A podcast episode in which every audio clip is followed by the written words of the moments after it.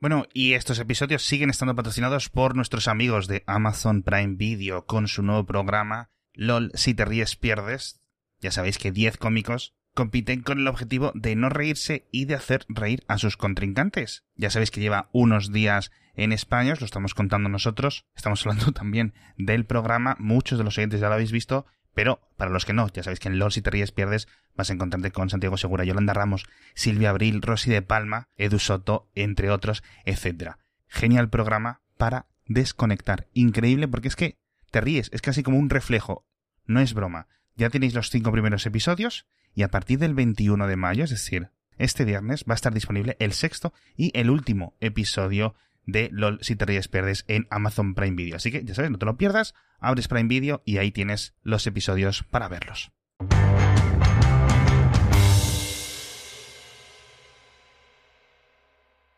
Por cierto, creo que este es el último episodio en el que tenemos este patrocinador de Amazon Prime. No sé si tú lo has empezado a ver, el, programa este del Si te ríes pierdes, LOL. No, pero no por nada, no estaba viendo nada de tele en las últimas dos Yo lo empecé a ver antes de que lo estrenaran, porque están los de otros países. y, dije yo. Ah, vale, esto es un programa, esto es un programa tipo de estos que tienes la versión de cada país, no es. Eh, eh. ¿Cómo se nota, cómo se nota que, las cuñas las, las hago yo? Tú luego vi que pones la mano. no, pero quiero decir. Es, es, es exacto. Es, es, un programa internacional. No sé si la primera versión fue en Italia, creo, algo así. Y digamos que están todos en Amazon, ¿vale? Esto, esto estamos hablando ya a nivel editorial, más allá del patrocinador. Yo empecé viendo la versión en alemán, digo, por curiosidad, porque no se había estrenado la versión española, y dije, oye, voy a ver qué es lo que vamos a patrocinar. A los 10 minutos me está sorprendiendo yo riéndome con los subtítulos, obviamente. Y no es tanto el humor, no es tanto las personalidades que también, sino es que está hecho literalmente para que no puedas no reírte, porque es como unas cosquillas, es algo completamente involuntario en cierto sentido. Es decir, hay un montón de partes en las que con el programa español, con el programa alemán, etcétera, me he partido el culo, de verdad. Es a mí, como decían las cuñas, es que yo no miento en los patrocinadores, de verdad. Estas tonterías son mi debilidad y, y te puede gustar más o te puede gustar menos, pero está hecho literalmente para que se te escape. Esto, esto, yo, o sea, yo no, no lo he visto, pero yo lo que me imagino es, porque obviamente lo primero que dices es, a ver, son comediantes, están acostumbrados a no reírse del humor, o sea, porque muchos de ellos son actores también, pero pienso yo, esto será más bien como cuando ves el típico sketch de Saturday Night Live donde los ves que todos que no se están aguantando. Sí, o sea, exacto, y lo hace más gracioso. Vale. O sea, que va más por Las recopilaciones, las recopilaciones de eh, tomas falsas son tan adictivas por el mismo principio. Porque es risa natural, además, es risa. Muy parecido, es decir, es contagioso, ¿no? Entonces, tú ves que se está riendo con los ojos, y eso, para un humano que estamos muy, muy capacitados para leer ese tipo de gestos, hace que tú, que no estás impedido por las reglas del programa, te partes el culo porque ver a alguien, joder, lo llevamos viviendo desde los 10 años que salíamos a la pizarra y tus compañeros se reían y tú no podías dejar de reírte, ¿no? Y, me hace mucha gracia que hayan explotado ese, ese concepto psicológico y lo hayan convertido en un programa. Entonces, a mí la verdad es que ahora que acaba el patrocinio, me ha gustado mucho me ha gustado mucho y espero que a la gente también le haya gustado, ¿no? Así pues mira, que... pondré alguno de estos. O sea, a mí, por ejemplo, me gusta me gusta la improvisación, entonces yo estoy muy predispuesto a ah, este tipo de. a, mí, a mí el improv no me A mí sí me gusta. A ver, obviamente sí tiene gracia, pero siempre. ya, hombre. Había en la televisión por cable en México hace tiempo había un programa que era solo de comedia, o sea, un canal solo de comedia y te ponían mucho improv porque rellenaba mucho hueco al final de cuentas. Y luego muchos de esos se volvieron comediantes famosos. entonces llega un momento en el mm. cual, si te metes un poco en ese rollito, al final lo que te da risa ya no son tanto las gracias que hacen, es porque tiene sus tropos, tiene sus cosas, pero al final aprendes a reírte de eso. Es un poco reírte, igual que te ríes de gente sin gracia, pero por la forma en la que está incómodo contándolo o por... Sí. Pero a lo mejor lo pongo para ver qué tal con Itzel. Itzel es alguien que, por ejemplo, no ve series de humor, pero es la típica persona que si le pones el vídeo de gente cayéndose de las caminadoras, pues se ríe. O sea, lo que le gusta es el slapstick, esto lo de caerse y darse tortas. Es que no puedes no reír. Claro. y, yo creo que es una cosa instintiva. Es, a veces es risa nerviosa, es risa de empatía, es risa. O sea, no es lo mismo que cuando ves un programa de comedia que los sketches están diseñados para que te haga una gracia porque sucede algo inesperado, sino yo creo que esto es más un tema social. Es un poco como bostezar cuando alguien bosteza. Es como ves que alguien está que no aguanta la risa, supongo que va por ahí, de que te empieza a dar a ti la misma risa por un tema de eso, de empatía humana, no por otra cosa. Sí. Y más allá de eso, yo creo que el, programa, que es un plató y poco más, y luego lo que se hayan pagado a estos cómicos, etcétera, actores y actrices, eh, ha habido mucha promo. Yo lo he visto en, la tele, lo he visto en, cartelinos, en eh, mucho banner por ahí por internet. O sea, fíjate, no sé cómo será el grande el presupuesto, pero suficiente como para que llegue hacía falta. O sea, es decir, para empiecen, es decir, tenemos que hacer tele, tenemos que hacer radio, tenemos que hacer carteles, tenemos que hacer eh, eh, banners en internet y podcast. Y dentro de podcast, podium, eh, no sé quién, no sé cuánto. Y también estos. Sí. Entonces, ese tipo de cosas me hacen mucha gracia. Quería hablarte, ahora que se sacó esto al respecto, esto del humor, no he visto no me he hecho otra vuelta por The Office, pero sí durante las últimas semanas mi mujer, los últimos meses, mm. ha estado viendo bastante y yo he cazado algunas cosas, ¿no? Y obviamente pues, está The Office puesto en la tele, te queda saber un poco, etcétera. Sobre todo si, eh, si te suena el episodio y sabes que es de los buenos. Sí, claro, además que es, como, sería como la tercera o la cuarta vuelta que le doy yo a la serie. Y he tenido un poco una epifanía que, también quiero compartir con los oyentes, y es que cuantas, cuantas más veces la veo, mejor me cae Dwight. y peor me cae Jim. Sí. Madre mía, qué asquito, señor eh, James, señor Jim. Trabaja un poco, tío. O sea, trabaja un poco. Es el verdadero villano de la serie, tío. Sí, es posible, sí. No, no, no. Eh, o sea, muchas veces hace de, ¿Cómo se llama? No, nunca quedamos cómo se llamaba el straight man. O sea, el, que menos raro es de un sitio. Esa spam. Esa es, ahí es, ahí es, en esa serie spam. Sin ningún tipo de. sin ningún tipo de dudas, spam. sí. Sí, como pareja sí, comparado con las otras parejas. es, que, todos los demás son. El, resto, o sea, tienes que ver simplemente a Kelly, a Creed, ¿no? Que digamos que es el. el Creed es. Sí, vamos. Es el extremo, ¿no? Pero sí, es en plan, por favor, lo que repetía, ¿no? Eh, ni trabaja ni deja trabajar, tío. O sea, es que es eso, es increíble, tío. Voy aquí y me lo tomo todo poco en serio. Que quizás eso luego se pueda aplicar a su, a su ética laboral, ¿no? obviamente, ¿no? Él obviamente quiere mucho a sus compañeros, quiere mucho a Michael, quiere mucho a Dwight. Eh, se va formando una amistad muy buena, ¿no? Entre, solo entre Pam y Michael. Eh, Pam y Dwight, yo creo que es quizás la, la amistad más bonita de la serie, incluso por encima de la de Pam y Michael. La verdad es que es curioso y le falla el no es un fallo las dos últimas temporadas, pero sí es cierto que, al final es lo que es, ¿no? Cuando... Es, un poco otra serie. Es cierto que son lo mismo ellos, pero es se siente más como un spin-off de la serie original que no triunfa que una continuación. Bueno, a mí, a mí me acabo gustando algunas formas y algunas cosas, lo del viaje de, quiero decir, la universidad, del tío que canta a capela que se va a las Bahamas en barco, eh, un montón de cosas como que no, no, no Me gusta mucho la incorporación progresiva de Darryl a la serie, poco a poco, eh, etcétera, ¿no? Me, gusta cómo van añadiendo y encontrando personajes, encontrándole eh, fondos más allá de una caricatura, ¿no? Este es el contable gay, este es el contable tonto, esta es la contable estricta cristiana, este es el vago, este es el tonto, este es el listillo, este es... ¿Sabes?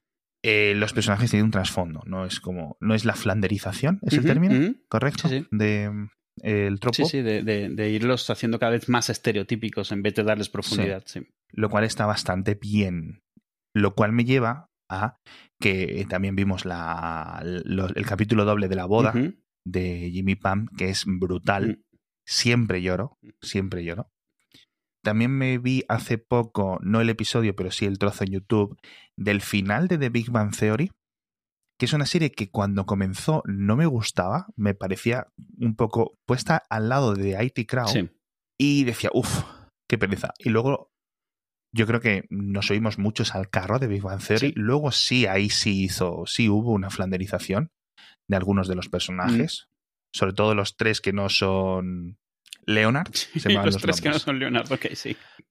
Los tres que no son Leonard. Eh, y de, de Penny, ¿no? ¿Cómo se llama la mujer de Horowitz? Ah, ay, no me acuerdo, me acuerdo los otros, de, de Kutrapali, de, de Howard, de la mujer de Howard, vamos. Que, eh, que, claro, ya entra en la serie ya poniendo una voz, Claro, sí. ¿no? Como de caricatura. Bueno, pues también llorando con Sí. el, con el vídeo de 10 minutos. Estoy un poco sensible, me parece a mí, en general, los últimos, los Son las- últimas son las semanas. Yo ahora también el otro día con, con Endgame me la puse sin saber que era el segundo aniversario de la película. Y, y mi mujer me saca una foto así con el móvil sin mirar sin apuntar a mis ojos llorosos en el, en el final. Eh, nada, a mí no, yo la verdad es que soy muy de lágrima fácil Sí. con, con eso. He contado, he contado aquí lo de Titanic. No me suena Que- que, que lloraste con Pues Titanic. Titanic en el 97 creo que fue en la película, yo tenía 11 años, me tuvo que sacar mi madre del cine. Porque la estaba liando, o sea, estaba haciendo tanto ruido con mis llantos en el final que me tuvo que sacar mi madre del- de la sala, tío. Soy muy, soy un sufridor, soy un sufridor. Y, pero bueno, yo qué sé. eh, sentimientos. Así que ahí lo dejo. Mm, Hablando de un poco de evolución de los personajes, también he estado viendo un montón de episodios de, de- de Next Generation de Star Trek, que tenemos que mencionarlo por No, no contrato. me, no me tenemos un digas, no con, me la, digas. con la Paramount y, y tenemos que hablar de esto. Qué mala es la evolución de los personajes en, en esa serie, en la nueva generación, en The Next Mm. La, Generation. la- la poca que hay, además, donde la hay, porque hay sitios donde muy, nada. ¿eh? muy poca. O sea, es que pasan siete años, se dan la vuelta a la galaxia, no sé cuánto, y siguen igual, tío, vuelven igual. Sí, yo, yo no sé cuánto es de eso es la maldición de la sindicalización que le llaman de los Sí. episodios que, que no deben cambiar mucho porque tienes que ser capaz de poder ponerlos en cualquier orden en cualquier sitio. Es- es- pero si esa es la razón, vaya maldición, porque es como Mm. Tantas oportunidades perdidas que, que ves en ellos. O sea, el mayor cambio que ves, yo que sé, a Riker le sale barba. Te voy a decir, te voy a decir quién es el, el- el personaje que más cambiado le veo yo.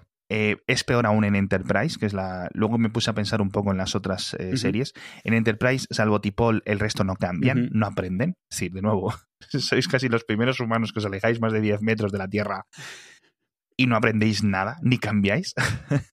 Uno está un poco más chinado porque le matan a la, a la hermana en un ataque alienígena y ya está. El resto los ves igual en la cuarta temporada que en la primera. Eh, obviamente la mejor en ese sentido Deep Space Nine, Sí. en la que es increíblemente buena. Es yo creo que por las restricciones. Y lo segundo que te quería decir es que me leí que querían que la bajorana eh, Ro. Rolaren, en sí. The Next Generation fuera la protagonista de DS9. Pero la actriz lo, lo canceló y es fu- fue cuando metieron a, a Kira. Kira Kira Nerys. Ni- Neris. Se me ha ido el nombre. Quería decir otra cosa. Luego, luego se arrepintió y por eso salió en Galáctica. Es verdad que me lo dijiste tú y me flipó que es la comandante o la capitana o la almirante, almirante, Sí, sí, ¿no? sí. De la Pegasus. Qué fuerte, tío. Qué heavy. Qué grande. eh, esa, todo ese, esa- ese arco Sí, de la sí, Pegasus En, en Galáctica. Yo me acuerdo de verlo con las manos en la cabeza. O sea, para mí eso era sí. oro. Sí, porque para, oro. ento- para- Y la banda sonora. Claro, porque para cuando llega, Uh. además, está ya todos los roles establecidos, las jerarquías, y de repente llegas a, a jorobarlo todo. Sí. Sospecho que si viera de nuevo Battlestar Galactica, que lo he intentado varias veces, pero no he podido, eh, Gaius Baltar no me caería tan mal. es un poco. Es en plan. Nosotros la vimos de nuevo hace, hace poco, entera, de principio a fin, con toda la miniserie. Y, y se Sí. sostiene bien. A ver, si te gustó la primera vez, la disfrutas más la segunda. Es cierto que, que, que Gaius, sobre todo como sabes cómo acaba y eso, lo ves. Te da un poco Ya, más de lástima, incluso. O sea, lo ves como alguien que toma las decisiones equivocadas todas las veces que Mm. puede. O sea, es imposible, no es capaz de tomar la decisión correcta nunca. Pero, pero está bien. Tiene los mismos episodios que eran lentos, entonces son súper lentos ahora. Claro. Y la ventaja es que ahora te los puedes saltar porque ya sabes si afectan o no afectan a la historia. Entonces, Mm, pues mm. no tienes que verte un episodio de Adama eh, haciendo boxeo con el otro. No hace falta. Te lo puedes saltar. Otro, otro final de llorar, pero Mm. llorar 10 minutos seguido, ¿eh? El, el debate. Para mí. Sí. no digo Esa- la, la otra mí. ventaja de verlo ahora es que no tienes esa inversión tan grande de tiempo, con lo cual no te sientes eh, desilusionado. Hubo mucha gente que se des- desilusionó porque esperaba un final apoteósico y el final no fue por ahí. Eh, lo ves ahora y tiene funciona mejor, eh, porque ya vas preparado, ya no, no te puedes desilusionar, sabes que- a lo que vas. Era. Fue muy curiosa esa serie porque ahora con la perspectiva podemos ver, uno, un montón de los misterios típicos de la, de la televisión semanal que podemos ver en las cosas ahora de Marvel, en Lost, en su momento, etcétera. Pero aquí era en plan, sabemos que hay cinco Ujú. y no sabemos quiénes son. Y ese tipo de misterio eh, era muy emocionante para poder discutirlo en foros y en, en, internet en general de quién podría ser, quién no podría ser. Y la realidad es que fueran quienes fueran, habría sido una desilusión, que luego lo ves. O sea, claro, creas ese hype, se crean tantas teorías que en el momento, digas los que sea, no, no, puedes, o sea, no puedes acertar a lo que la gente querría porque la gente no quiere todo lo mismo. Y al final fueron prácticamente los cinco primeros que había en pantalla, o sea, eran eh, los que llevas viendo desde el día uno, prácticamente. De hecho, al final era como, pues el último va a terminar siendo Adama, porque ya, o sea, han cogido todo, todos los que podían de, de obvios, pues este también. Y al final, y me sigo sin quedar claro, mira, tengo dos misterios ahora para uh -huh. ti. No sé si con esto nos va a dar mucho rato, pero tengo dos misterios. Lo primero, ¿qué se supone que era Starbuck? Porque yo recuerdo los, que si era un ángel, que si era una enviada, porque estaba, había un, claramente había una especie de deidad dando vueltas y cosiendo un poco ese círculo, ¿no? Uh -huh. De humanos, robots, robots, humanos, etcétera, digamos, eterno en, en la galaxia, que hacía que la historia se fuera repitiendo cada X decenas de miles de años. Sí. Eh, y Starbuck eh, había como eso, o sea, en plan que era una enviada porque se muere, sí. reaparece, se barra muere resucita. y vuelve con la nave impoluta, además. Y, sí, un poco y, Gandalf, y, no se acuerda de lo que pasó, pero sabe lo que tiene que hacer. O sea, sabe. Realmente, a ver, algo que Galáctica no se cortó un pelo es que hay magia, nadie la puede acceder, pero existe. O sea, hay, hay meta. Hay, hay algo, metafísica, lo que tú quieras, que está teniendo una influencia directa. Es, hay profecías, hay lo de Starbuck vuelve eh, y es al final quien les lleva a la Tierra. O sea, mucha astrología, mucho, también, mucha ¿no? religión, mucha discusión sobre religión. Los Cylon tienen un solo dios, los otros tienen varios dioses. Pero al principio, ¿qué piensas? Que es una discusión eh, teológica a nivel cerebral. Resulta que cuando llegas a lo de Starbuck, eh, bueno, ya antes un poco con los sueños compartidos y eso dices, bueno, mm, Sí. pero dices, bueno, son máquinas, a lo mejor sin querer son telépatas. Pero ya con lo de Starbucks ya se desmadra. O sea, se desmadra, no digo para mal, sino está claro que hay un poder superior en esa serie. Nunca te dicen cuál es, pero ellos al final llegan a la Tierra gracias a ella. En el momento que llegan a la Tierra, ella se despide y desaparece. Y como si no hubiera estado. Nadie sabe más qué pasó con ella. Eso es. Sí, o sea, Eso eh, es. o sea ella se vuelve como una especie de, de, de un ángel o un profeta que viene, pero Perro guía. sí, sí, Perro guía espacial. pero que ni siquiera sabe realmente por qué está haciendo las cosas, no tiene más respuestas, solo tiene, eh, o sea, solo es como, pues yo, yo siento que hay que ir para acá, No hay una motivación. pero luego te sacan que desde pequeña ya ella tenía visiones, entonces está claro que ahí te dejan claro, aquí hay dioses y son de verdad, no los vas a conocer, pero aquí está. No lo dejan con, ningún tipo de duda. Sí, es un poco una salida un poco barata para un personaje. Sí, y eso es un poco. lo- o sea, eh, mucha gente lo que se quejaba entonces, yo creo que todavía ahora es. El matarla fue uh, una forma de acabar, como de, de dar un shock y de, de, de, de- de subir audiencia y de acabar. Pero luego al final te la traes de vuelta porque era un personaje súper popular. Y siempre quedó un poco así, así. O sea, mal cerrado. Porque al final, como nunca te responden de dónde viene, ni siquiera. O sea, se queda totalmente en el aire eh, pues te quedas con las teorías de ellos, que tampoco es que ahonden mucho. Llega un momento en el que aceptan que ha vuelto y ya está. O sea, tiene el tío la nave destrozada y al lado la misma nave nueva y lo acepta como, bueno, pues ya está, esto es lo que hay. ¿Sabes dónde ahondan más en la religión? En la precuela, en Caprica. Sí, así es.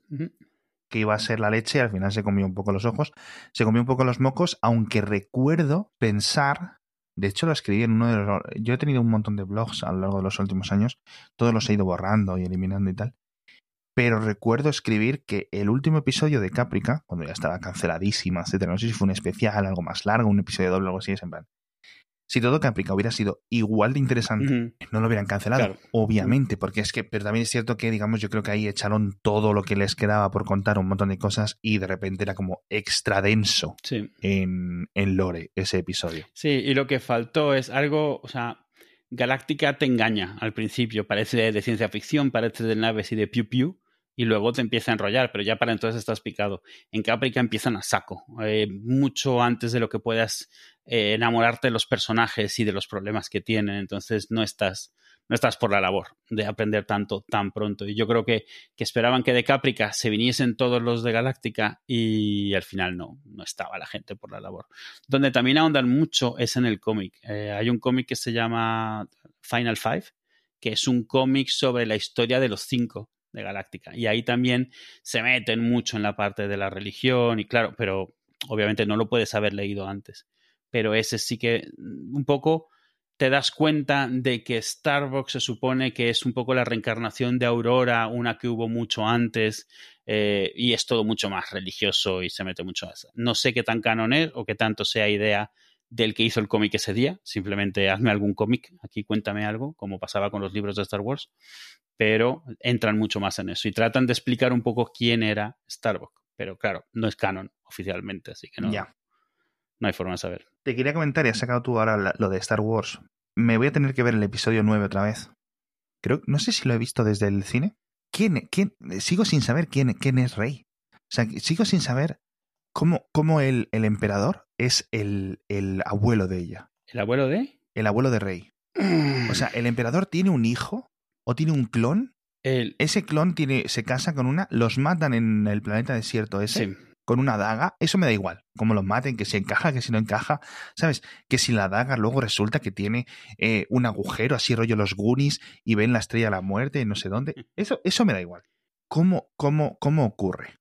Porque el otro día estaba leyendo en internet, no sé si en Reddit Sí. o en algún lado de estos, y decían, no, es hija de un clon de, de Palpatine. Es hija de un clon de Palpatine, sí. O sea, que no es que Palpatine, antes de caerse por ahí, tuviera un hijo. No, es que, a ver, se supone que Palpatine, y eso es algo que traen de los cómics también, Palpatine tenía muchos clones a medio cocer. O sea, Palpatine tenía backups para lo que hiciese falta. Antes de que Luke lo Sí. matara. Entonces era algo que él tenía ahí montado y al final él, él, eh, eh, uno de esos clones es el padre de Rey, a final de cuentas. O sea, eso es lo que, lo que te dicen en el episodio 9, lo que te dan a entender. Y es donde, donde Palpatine quiere renacer, digamos, su esencia. Quiere traspasarse al cuerpo de ella. Dentro de las cosas en plan mágicas de este tipo, bueno, no lo sé. Pero es que no me encajaba, ya te digo, y sigue, y sigue sin, sigue sin encajarme del todo. Pero quiero decir, de la misma forma que ¿quién ha podido ser el padre de este niño del desierto, no? Y luego George Lucas lo va, lo va, se lo va inventando, obviamente. Si no te lo inventas desde el principio, te lo inventas en la marcha, que no significa claro. que el resto de cosas no se hayan inventado sobre la marcha, simplemente se han Sí, que no inventado las tenían antes. pensadas antes. Sí, sí, sí. Sí. Pero, Eso lo puedes ver bueno. mucho cuando ves episodio 4 y episodio 5. En episodio 4 Darth Vader es un poco Mindundi y en el 5 ya tiene esta música propia porque se han dado cuenta del potencial que tiene de en vez de ser simplemente una especie de general tocho que sea la mano derecha del emperador. En el en, en episodio 4, en Star Wars, la primera, realmente te das cuenta que es como, como el fortachón que trabaja para alguien más, pero nada más. O sea, es el villano de la peli, no el villano de la es el, historia. el- es un machaca. Sí, sí, sí. Es el, el- el que, el que está en la entrada de la discoteca y no te deja entrar. O sea, Vaya tela. pero claro, al final termina siendo tan imponente y causa tal impresión que dices, venga, vamos a hacerle más historia. Y se nota mucho en la segunda. En la segunda no es un mandado. En la primera, los, los tíos que están ahí en la Estrella de la Muerte le tratan un poco como, a ver, ya está aquí de nuevo este con, con ínfulas. Y, y en la segunda no, ya, ya le tienen mucho respetito. Sí, pero porque tampoco estaba construido todo el tema ese de, digamos, los Jedis claro, y tal. claro, sino era un en plan- poco. O sea, lo que pudo hacer Lucas de las ideas que tenían. El hacer la primera le hizo cristalizar un montón de esas ideas en ya algo un poco más sólido. Vio lo que funcionaba, vio lo que quedaba bien en pantalla, obviamente, lo que daba una buena historia. Y por eso Imperio es una de las razones por las cuales Imperio se considera y se ve mejor película, porque está mucho más aterrizada, tiene las ideas ya mucho más claras. No es solo escenas de acción una tras otra, sino que parece tener además un, un hilo conductor más allá de la rebelión se pelea contra los nazis, o sea, Ya. del espacio. Como de, del 1 al 10, ¿qué ganas tienes por la serie de Obi-Wan? Hasta el momento, un 6. ¿En serio? No estoy particularmente emocionado hasta que la vea, pero la voy a ver, o sea, la voy a ver con ganas. No, no, claro, vamos, faltaría más, pero me pero quiero decir, seis, con ¿eh? ganas, no, no tengo, o sea, no es un personaje que me den ganas especiales de verlo. O sea, si fuera una serie, yo qué sé, de Han Solo, por ejemplo, probablemente estaría más emocionado porque siento que tendría más historias interesantes que contar. A lo mejor es una sorpresa, pero para mí Han Solo es alguien que se ve que tuvo millones de aventuras antes de conocerle por primera vez, mientras que Obi-Wan, la primera vez que le ves, pues lleva 15 años sentado en una cueva del desierto. Entonces, de alguna manera, esa es mi primera impresión de Obi-Wan, siempre lo será. incluso después de lo que hemos visto en Clone Wars y después de lo que hemos visto en las películas, para mí es alguien que se fue a tirar mm, década y media en una cueva. Entonces, no sé, es como si me dices, vamos a ver las aventuras de Yoda. Eh, me cae muy bien Yoda, pero yo qué sé. Luego está todo eso en, en Clone Wars. Claro. Le añaden mucho a esos 15 años en las cuevas que dices tú. Vuelve Darth Maul, se vuelve a pelear con él, ¿no? Después de que se peleara en Naboo. Sí, sí, sí. Todo esto. Lo, lo, de, lo de Clone Wars es curioso porque mucha gente, o sea, yo creo que la ha visto como el 10% de la gente que ha visto las películas, más o menos. Y aún así hay un montón de. Bueno, eh, Clone Wars, Rebels, etcétera, ¿no? Todo, Todas estas cosas. Que no sean las películas ni las series nuevas del Mandaloriano y todas estas cosas. Sí. Eh, están bien, pero claro. Yo creo que uno de cada tres episodios merece la pena. O te Algunos algo. arcos. En Clone Wars hay varios arcos muy buenos, hay varios arcos de relleno. Un problema es que nunca se ha emitido en orden, entonces la mayoría de los arcos es muy difícil seguirlos si la estabas siguiendo la serie. Sí, pero eso solo era al principio, ¿no? Luego ya queda un poco más. Sí, si la ves ahora, yo creo que si la pones ahora en Disney te sale en orden, pero no estoy muy seguro. ¿eh? Yo la tengo en orden porque yo me bajé los episodios y los renombré en Plex para poder verlos en el orden correcto. y entonces es mucho más disfrutable porque estás leyendo un arco, no leyendo, viendo un arco, luego otro arco. Antes tenías que tener siete, ocho arcos en la cabeza mentalmente a medida que iban avanzando, porque era un episodio de cada cinco cada uno de los arcos pero tiene cosas, tiene cosas chulas. Yo sigo lamentando un poco que hayan ignorado toda la parte que se hizo de dibujos animados de Clone Wars de antes, que no solo es la que justificó el hacer la serie, sino la película, sino también la serie y todas las series que han venido después. Y cuando se decidió que estaban muy bien, decidieron que esos primeros dibujos de Clone Wars no fueran parte de la historia de Star Wars y los desecharon. Es y es una pena porque están muy, muy, muy bien. Bueno, están bien. Me gustó mucho el final de Clone Wars. Mm. De, dices la temporada, mucho. la última temporada que sacaron años después, ¿no? Eh, el año pasado o lo que sea. Sí. La última temporada que sacaron años después, como para acabarlo todo. Sí, el año pasado, yo creo. Sí, y especialmente el último episodio. Mm. Si podéis verlo, mm. no es un spoiler porque sabéis lo que va a ocurrir, sabéis quién va a salir, ¿no? Pero está guay, porque digamos que, que, que te, hace de, te hace del todo el puente. Sí. Igual que Rock One, te hace un poco de puente. Esto también te hace un montón de puente y te cuenta unas cosas que las asumes, pero verlas eh, está guay. Además es bastante emocionante como, como lo cuenta. Y, y, bueno, no sé. Pues yo sí tengo bastante ilusión, pero sobre todo por ver a Hayden Christensen otra vez. yo, fíjate, nunca, nunca me pareció una elección correcta, pero no de actor, sino su personaje en general. Yo creo que él sufre por el personaje que le dieron y las frases que le hacían decir. Yo no creo que él sea particularmente bueno o malo eh, me parece que, le tocó, como dicen por ahí, que le, repartieron una mala mano, o sea, de, cartas. Y hizo tan bien como podía hacer con lo que Lucas estaba en ese momento, que no fue el mejor momento de Lucas tampoco. Al final te quejas de Hayden, pero es que ninguno de los de las precuelas realmente es algo que puedes decir, y esto es, una, mira, mira qué, calidad de, de actuación, de, de diálogos, de nada, ni uno solo. Hayden lo que pasa es que era el protagonista, entonces es el que peor le cae porque los diálogos que tenía eran de vergüenza, eh, las escenas que tenía eran forzadísimas y por mucho que lo intentes hacer bien, porque hasta Clone Wars no vimos el personaje bien desarrollado tampoco, que no claro, tiene nada claro. que ver con Hayden. O sea, Hayden pudo haber dado la voz de Clone Wars y lo habría hecho muy bien. Pero bueno, y, y a ver si con esto logra redimirse un poco. A ver no sé cómo lo meterán, porque claro, dicen, no, es que solo van a ser unos flashbacks o va a haber como una, un arco paralelo en el que uno está escondido, el otro le está buscando. ¿Sabes lo que me refiero? Tampoco creo que reinventen mucho la rueda o saquen algo como muy revelador o que sí. encaje un poco mal ahí con Darth Vader, Obi-Wan, etcétera, ¿no? Porque entonces fastidias el episodio 4. Claro. Cosa que a mí me da absolutamente igual. Yo, mm, de verdad, voy a decir una herejía, pero si les hacen remake, yo me quedo igual. Yo mi guerra la tengo reservada, las antochas las tengo reservadas para lo que las tengo reservadas. Y ya está.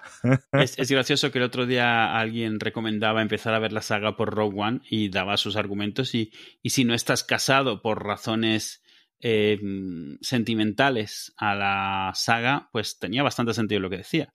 O sea, decía, empiezas por Rogue One, que te introduce todos los personajes, todo el universo, y luego decides si te vas por la historia de Anakin o por la historia de Luke, es, decir, si continúas con el 4 o si continúas con el episodio 1 o qué es lo que quieres hacer.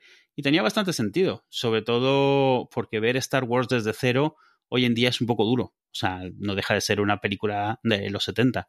Y, y, por muy bien hecha que esté, el ritmo, la forma de actuar es muy diferente a lo de ahora.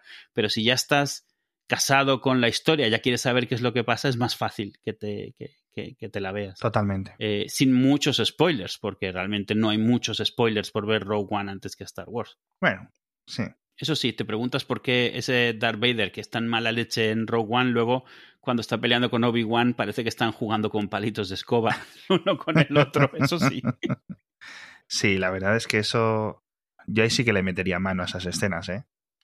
Es, es, lo que pasa es que es tan famosa y tan icónica de esas películas que, que no puedes sin que termine valiendo, no valiendo la pena por temas de relaciones públicas y de, y de imagen y de ruido y todo esto. Si la gente se ha quejado por ponerle ventanas a una ciudad, o sea, imagínate con esto. Sí, sí. No, si ya digo que hablar un mes el, el Luke Skywalker tridimensional este de Sí, la segunda sí, de Mandalorian, imagínate eso. Sí, ahora hay, hay algunos, algunos vídeos de fans que están bien montados. eh, Sí, los he visto. Pero claro, al final choca visto. porque tratas de hacerlo casar con las otras escenas que son todas como, yo que sé, están transcurriendo en el plano astral, porque claramente no es en el plano físico. Y sabes qué es lo gracioso en su momento, esas escenas, están, como estabas tan impresionado con toda la película y con los sables de luz, eh, los sables láser, espadas láser, no sé ya qué es aquí. Ya te daba igual, solo el hecho que los estuviesen encendiendo y peleando con ellos ya te dejaba alucinando. Y, y había webs enteras dedicadas a por qué esa era la mejor forma de pelear entre dos masters de, de Jedi, porque claro que sí, el Kempo y el no sé cuánto. ¿Y por qué no peleaban? Porque es que cuando tienes un experto con otro experto se pueden adivinar los golpes, entonces ¿para qué los dan? Y tú, "Mm, ¿perdona? ¿Cómo es esta lógica que me estás Me diciendo? recuerda eso a, a una escena de Futurama en la que hay dos robots jugando al ajedrez. Uno mueve una ficha y le dice jaque en 37 movimientos. Y dice, hostia, dice enhorabuena. Tal cual, tal cual. Ese era el argumento que decían, que, que, que, que un maestro del Kempo, Kempo creo que Kempo, eh, cuando está con otro maestro del Kempo, realmente no tiene sentido que peleen porque ya saben que van a ganar. Tú como, ok. Siento Que, nos, que aquí nos estamos saltando algún paso importante, pero bueno, nada, yo qué sé.